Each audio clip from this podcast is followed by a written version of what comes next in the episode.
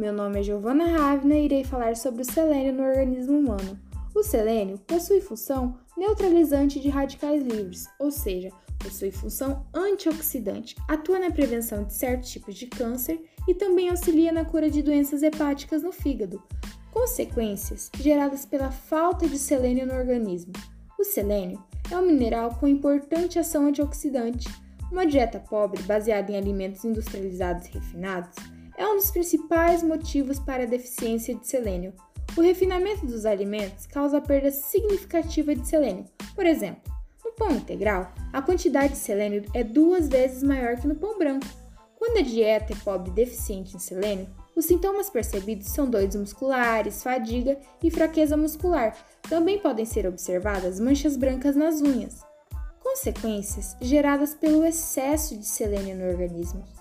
Os sintomas incluem náuseas, vômitos, diarreia, perda de cabelos, unhas anormais, erupções cutâneas, fadiga e lesão dos nervos. Fontes alimentares para que haja selênio no organismo são encontradas em cereais integrais, castanha do Pará, frutos do mar, sementes de girassol, carne e algas. Curiosidades sobre o selênio. Diante dos argumentos supracitados, compreende-se que o selênio é um micronutriente essencial para os seres humanos, pois as suas concentrações residuais permitem o crescimento, o desenvolvimento normal e a manutenção das funções homeostáticas do organismo.